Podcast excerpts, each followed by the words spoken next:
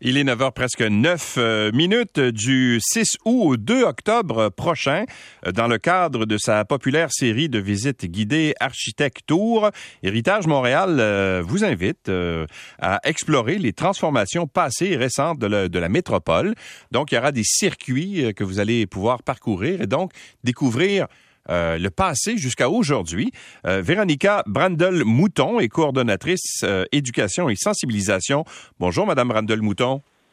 Bonjour, merci de l'invitation. Ben merci d'être là. Qu'est-ce que c'est au juste ces, ces six circuits-là? Qu'est-ce qu'on va découvrir? Oui, donc ces circuits pédestres, je précise, qui sont présentés en français et en anglais, comme vous l'avez dit, 6 août au 2 octobre, les samedis et dimanches. Puis, on invite le public plus largement à observer les impacts des transformations bien, sur l'aménagement, l'architecture, le patrimoine, le vivre en ville de certains secteurs de la métropole. Je peux peut-être vous les présenter ben oui, euh, rapidement. Bien sûr. Donc, on en a six. On commence avec le quartier latin, euh, milieu institutionnel résidentiel, culturel, qui a été animé récemment par des vastes chantiers comme le CHUM, le mhm. Square Vigée. Et euh, c'est des transformations là, qui sont euh, bien apparentes. Donc, on visite ce secteur-là. Ensuite, la Plaza Saint-Hubert, qui a connu son âge d'or, disons, milieu du 20e siècle. Un certain déclin dans les années 80 avec la popularité montante des centres commerciaux. Puis aujourd'hui, là, qui renaît avec euh, ben, la nouvelle Plaza et un quartier repensé pour le 21e siècle. Ensuite, le centre-ville, un lieu de passage de commerce et avec les nouveaux projets, surtout résidentiels, qui transforment le visage centre-ville ouest, surtout. Oui. Ensuite, euh, le campus Milo Mylen, c'est notre circuit 4. Puis, c'est un territoire le plus dans le coin, justement, Mylen. On va jusqu'à euh, Rosemont, qui a été influencé par les infrastructures ferroviaires. Et on retrouve aujourd'hui le campus là, 1000 de l'Université de Montréal, mm-hmm. mais qui est aussi bordé euh, par le réseau cyclable vert, par exemple. Donc, on voit pas seulement là, du patrimoine bâti, mais aussi des initiatives de la ville là, en termes d'aménagement urbain. Et finalement, ou presque finalement, le circuit de euh, Verdun, qui est une ancienne ville ouvrière et euh, qui est prisée aujourd'hui pour sa qualité de vie, euh, du canal à l'aqueduc. Ben oui, qui est magnifique d'ailleurs, oui. Oui, on fait vraiment le trajet d'un point de vue de la rive de l'aqueduc, disons, à la rive du fleuve avec la plage. Voilà. Bon, ça marche comment? C'est des, des visites en groupe? Comment ça fonctionne? Oui, exact. Donc, euh, c'est des groupes, il faut évidemment réserver. Hein, donc, on invite les, les gens intéressés là, à se rendre sur notre site web héritagemontréal.org. Et il y a des circuits matinaux et d'après-midi selon euh, notre horaire. Là, on peut choisir. Et puis, euh, c'est des groupes d'une vingtaine de personnes.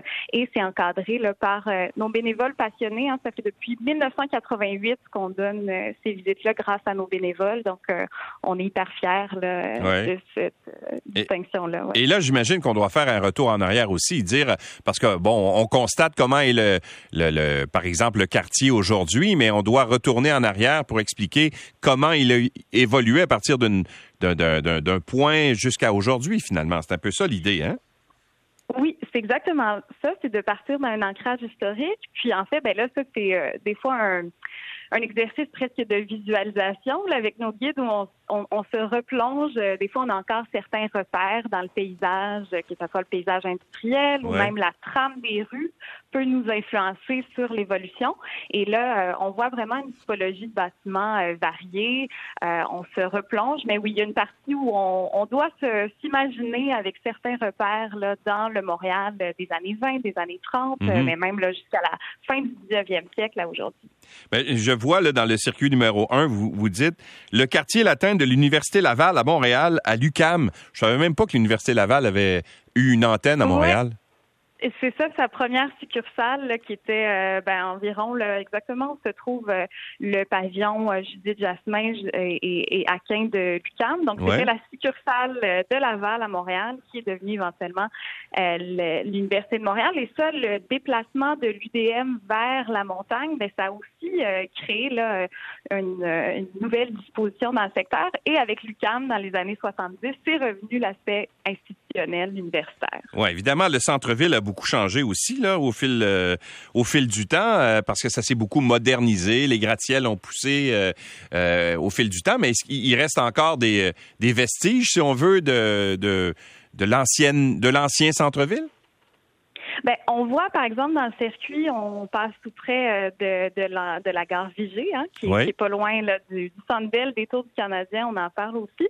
Mais donc, ça, on peut, se, avec la gare Vigée, euh, puis bon, la place du Canada, tout ça, on se replonge un peu là, dans le développement du centre-ville, euh, du 19e euh, siècle. Et euh, il y a des projets euh, des années 60, 70, comme la place Ville-Marie, qui sont dans les dans les premiers gratte-ciels de la ville. Et là, on a comme la, la phase évolutive dans les dernières les années 80, le mille la, la Cochetière et aujourd'hui, justement, comme je disais, là, plus les, les tours qui, qui sont vers l'ouest du centre-ville. Donc, on, parcourt comme ça en hauteur et en longueur. Et l'aspect architectural a changé, même dans les gratte-ciels qu'on construisait, par exemple, dans les années 60 euh, et ce qu'on construit aujourd'hui, c'est complètement différent. Là.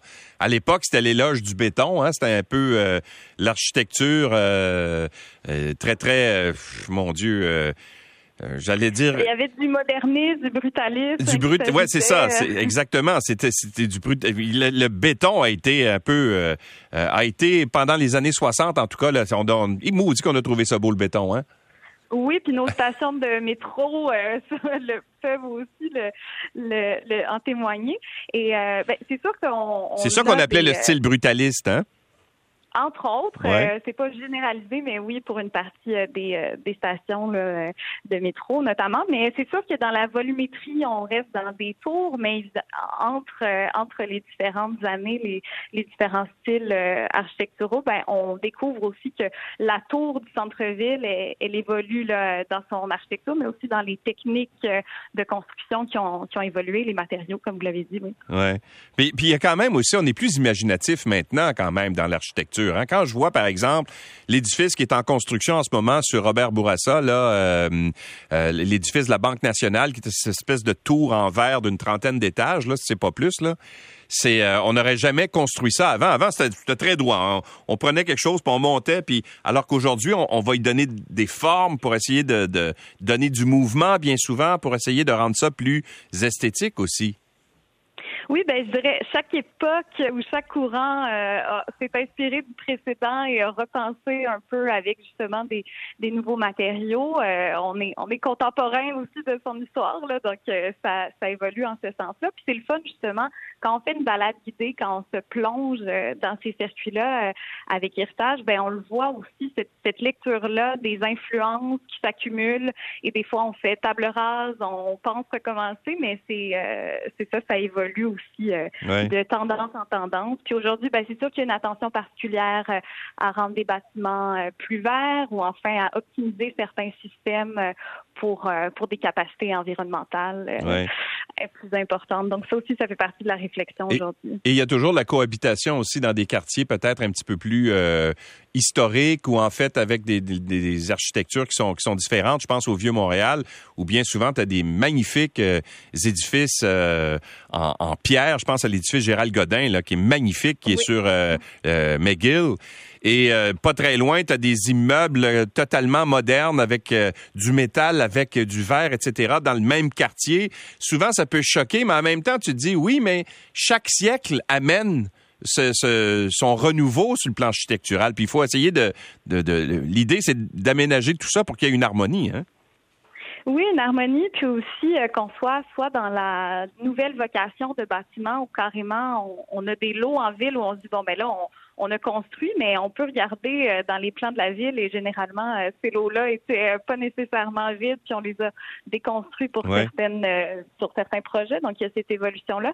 Mais en effet, aujourd'hui, c'est ce qu'on regarde dans les visites architecture aussi. Est-ce que ce sont des initiatives citoyennes, des promoteurs? Donc, d'où vient, d'où viennent les, les changements? Puis ça, ça nous permet de contraster, comme vous l'avez dit, là, des secteurs plus, plus historiques comme le Vieux-Montréal. Là, on a vraiment des fois dans les contrastes extrêmes ça nous permet, dans un coin de rue, de voir, euh, de se plonger 100 ans en arrière et euh, au 21e siècle. Exactement. Ah ben, c'est intéressant. Moi, c'est le genre de visite qui m'assure, qui, en fait, qui m'intéresse à coup sûr. Alors, euh, si on veut, si se renseigner, on va sur sur votre site, c'est ça? Oui, héritagemontréal.org. Oui. Et puis c'est entre le, oui, c'est entre le 6 août et 2 octobre. Ça coûte combien? Il y a un, il y a un, il y a un coût qui est minime, je pense là.